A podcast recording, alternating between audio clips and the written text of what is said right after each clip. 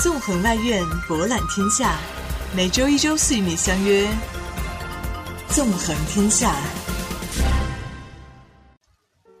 听众朋友们，大家好，又到了周二的《纵横天下》时间，我是主播薛玉涵。在本期的节目中，我会与大家分享来自印度的奇特现象。在印度啊，如果没有深仇大恨，最好不要对印度人说“祝你生个女儿”。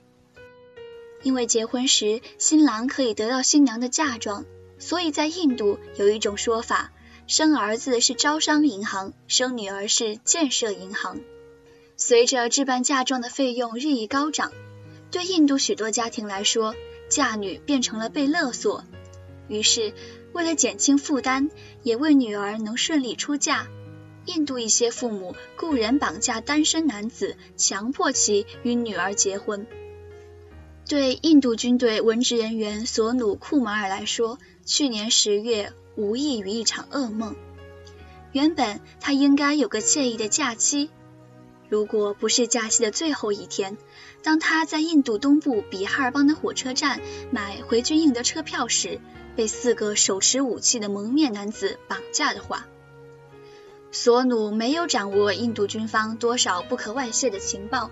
绑匪也并不求赎金，他们绑架索努只为一件事，让他和色哈尔萨村的一个女孩结婚。索努别无选择，只好和这名他素未谋面的女孩举行了婚礼。而且婚礼一结束，他就在新娘家长的要求下发誓永不逃走。在比哈尔邦。每年有数百个青年男子跟索努一样，在枪口下陷入逼婚噩梦。二零一三年，全印度仅被记录在案的抢新郎案有两千五百二十九起，几乎比二零零九年多出一倍。比哈尔邦马德普拉县警察局局长阿纳恩达库马尔辛格告诉卡塔尔半岛电视台，抢新郎案主要发生在亚达瓦种姓和布米哈尔种姓中。兰迪尔·库马尔就来自亚达瓦种姓。二零一零年，十八岁的兰迪尔被人劫持，被迫与一个从未见过面的女孩结婚。婚礼过后，我被带到那个女孩家里，他们警告我，如果我敢伤害或抛弃那个女孩，他们就把我的家人全部杀死。兰迪尔说。婚后，兰迪尔过得并不幸福。幸运的是。后来，绑架他的人被捕，兰迪尔的婚姻也随之被宣布无效。英国《每日电讯》报道称，印度黑社会分子有种特殊的业务——新郎承包人。他们受雇于一些女孩的父母，在晚间四处活动，绑架合适的单身男青年。被绑架者如果不同意与陌生女子结婚，就会遭到殴打。为了活命。不得不同意举行婚礼。中国宋朝时期曾经有种特殊的婚姻文化，叫榜下捉婿，即在会试发榜之日，各地夫绅们全家出动，争相挑选登第世子做女婿，将习俗所重视的阴阳吉凶、家世背景，甚至男方是否单身等，都抛之脑后。只不过，中国古人抢新郎图的是新郎日后前程，而印度抢新郎则是源于更现实的经济因素。低种姓女子如果想嫁给高种姓男子，就得准备丰厚的嫁妆，以免被婆家瞧不起。高种姓女子的择偶范围很小，也得准备丰厚的嫁妆。对那些到了出嫁年龄的印度女子来说，他们的婚姻成为父母无法承受的沉重负担。新郎一家通常会在结婚前开出嫁妆的价码，有的会想尽办法层层加码，让婚姻变成勒索。印度独立后的首任总理尼赫鲁对本国的嫁妆现象深恶痛绝，认为嫁妆是邪恶的，是文明进步的障碍。并于一九六一年推动出台了反嫁妆法，但这部法律的实际效果不佳。印度时报称，印度的传统习俗认为，新娘嫁妆中的黄金越多，婚后生活越富足。在尤其看重这一习俗的喀拉拉邦，一次婚礼需要的黄金多达四百克，新郎一家会想方设法索要更多黄金。一些父母为了给女儿置办嫁妆，不得不卖房借贷重金打造嫁妆。而美国加利福尼亚大学河滨分校的印度裔经济学教授阿尼尔·迪欧拉里卡和世界银行学者维查亚瓦达拉瓦的研究表明，进入二十一世纪后，印度嫁妆的置办费用在六万美元到十三万美元之间。对平民来说，即使是几千美元的嫁妆，也像压在心头的一座大山。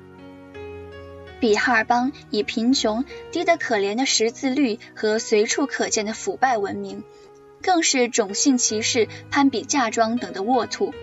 置办嫁妆的费用越来越高，为了降低嫁女成本，无力承担的父母们只好花钱请来新郎承包人。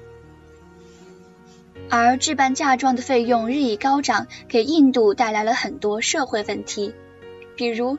如果新娘家不能满足新郎家的要求，新娘嫁过去后就会被看不起、被虐待，甚至被烧死。印度法律规定，女性在结婚七年内被烧死属于非自然死亡，她的丈夫和公婆等将被控犯有谋杀罪。但时至今日，这种被称为“嫁妆死”的暴行仍然没有消失。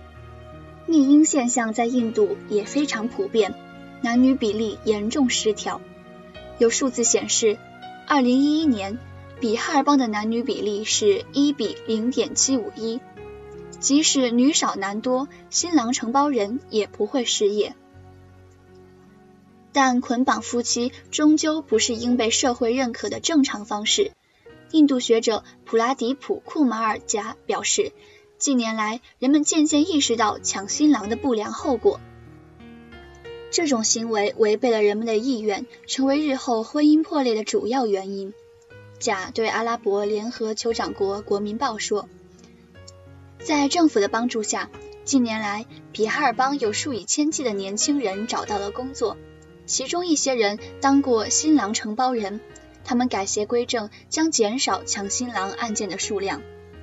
一些曾经的新郎承包人开始从事体面的工作，有的成了教师。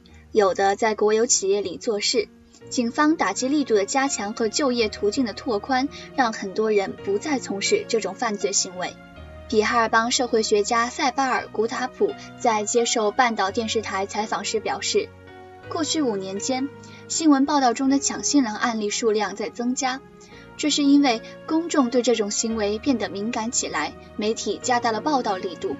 实际上，抢新郎在印度越来越不被认可。此类案件的数量越来越少。十年前，在比哈尔邦抢新郎行为猖獗，古塔普说，后来政府机构开始履行职责，打击这种行为，宣传其危害，情况就有了好转。抢新郎造就了一对对毫无感情基础的捆绑夫妻，随着时间的流逝，其中倒也有一些渐渐产生了感情。比哈尔邦四十七岁的布拉马南德贾就是个被绑架的新郎，他已与妻子孟尼蒂薇结婚二十五年，育有五个孩子。结婚之初，我和公公婆婆有些矛盾，日子过得很痛苦。后来他们接受了我，从那以后，我和他一起经历了生活中的坎坷。孟尼说，和布拉马南德一样，曼诺吉沙也是个被绑架的新郎。他觉得自己的婚姻歪打正着。大约二十年前，莎被迫和甘加蒂威结婚。我看到新娘的脸，是我喜欢的那种，我对她一见钟情。现在我是四个孩子的父亲，我把大女儿嫁了出去，把其他孩子送进了学校。甘家让我的人生圆满，也让我们的结合变得完美。莎说。但皆大欢喜的捆绑夫妻只是少数，有时女孩的父母会指定某个男子作为绑架行动的对象，而新郎承包人却粗心大意绑架错了人，令人啼笑皆非。位于比哈尔邦的巴特纳大学社会学系主任达姆施拉普拉塞德表示，抢新郎影响了比哈尔邦的形象，除非社会风气逐渐改变。否则，抢新郎会继续迫害年轻人的生活。连抢新郎受益者布拉马南德和妻子梦妮都认为抢新郎是一种丑恶的行为，必须根除。全社会要尽可能的行动起来，消除这种现象，让它不再发生。布拉马南德说。他妻子说：“每个人都有权选择自己喜欢的配偶，谁也不能强迫他们。”今天的纵横天下就到这里，我们与您相约下一次的新闻之旅。